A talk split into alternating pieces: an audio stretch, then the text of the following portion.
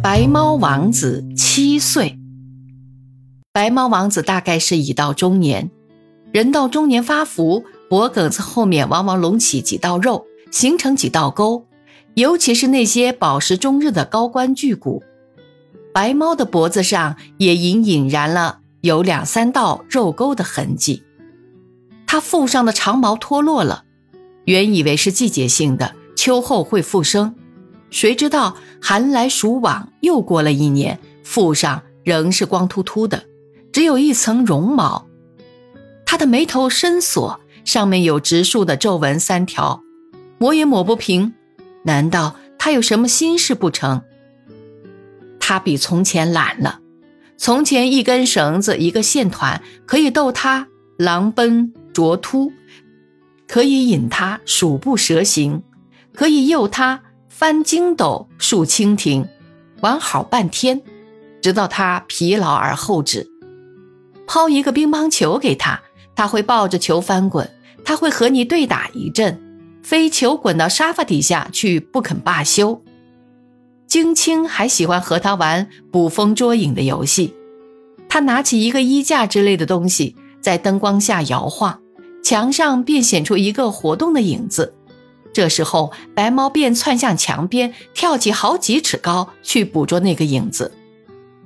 如今情况不同了，绳子线团不复引他的兴趣，乒乓球还是喜欢，但是要他跑几步路去捡球，他就觉得犯不着，必须把球送到他的眼前，他才肯举爪一击。就好像打高尔夫的大人先生们，只必须携带球童，或是乘坐小型机车。才肯与一切安排妥帖之后挥棒一击。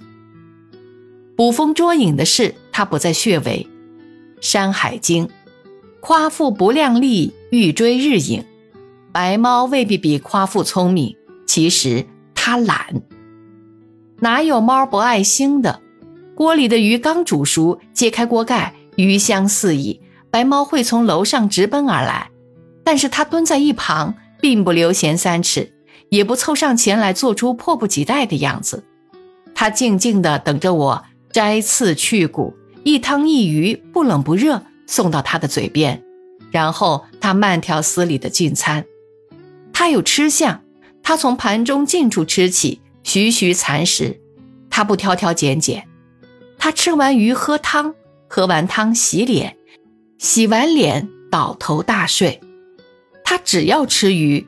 沙丁鱼、鲢鱼，天天吃也不腻。有时候胃口不好，也流露一些日食万钱无下住处的神情，闻一闻就望望然去之。这时候对付他的方法就是饿他一天。荆青不忍，往往给他开个罐头、番茄汁、鲜鱼之类，让他换换口味。白猫王子不是可以呼之即来、挥之即去的。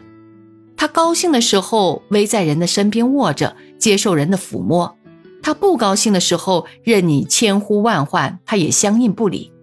你把他抱过来，他也会纵身而去。金青说他骄傲，我想至少是倔强。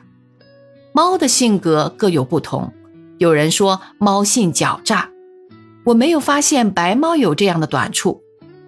唐朝武后朝中有一个权臣小人李义府，貌状温柔，与人语必羲仪微笑，而偏忌阴贼，既处权要，遇人负己，威武义者，则加权限。故时人言义府笑中有刀，又以其柔而害物，亦谓之李猫。李猫这个绰号似乎不恰。白猫王子柔则有之，但丝毫没有害物意思。他根本不笑，自然不会笑中有刀。他的掌中藏有利爪，那是他自卫的武器。他时常伸出利爪，在沙发上抓挠，把沙发抓得稀烂。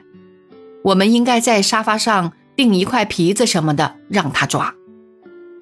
猫愿有固定的酣睡静卧的所在。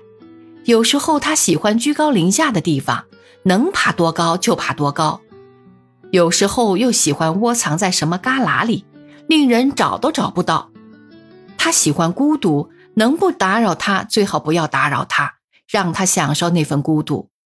有时候他又好像不甘寂寞。我正在伏案爬格，他会嗖的一下窜上书桌，不偏不倚地趴在我的稿纸上，我只好暂停工作。我随后想到两全的办法，在书桌上给他设备一分铺垫，他居然了解我的用意。从此，我可以一面拍抚着他，一面写我的稿。我知道他不是有意来陪伴我，他是要我陪伴他。有时候我一站起身，走到书架去取书，他立刻就从桌上跳下，占据我的座椅，安然睡去。他可以在我椅上睡六七个小时，我由他高卧。猫最需要的伴侣是猫。黑猫公主的性格很泼辣刁钻，所以一向不是关在楼上寝室，便是关在笼子里，黑白隔离。后来渐渐持静，两个猫也可以放在一起了。追逐翻滚一番之后，也能并排而卧，相安无事。小花进门之后，我们怕它和白猫不能相容，也隔离了很久。现在这两只猫也能在一起共存，不争座位，不抢饭碗。三月三十日是白猫王子七岁的生日，金青给他预备了一份礼物。市场买菜用的车子，打算在天气晴朗、汇风合唱的时候，把它放在车里，推着它在街上走走。这样，它总算是与食有余之外，还出有车了。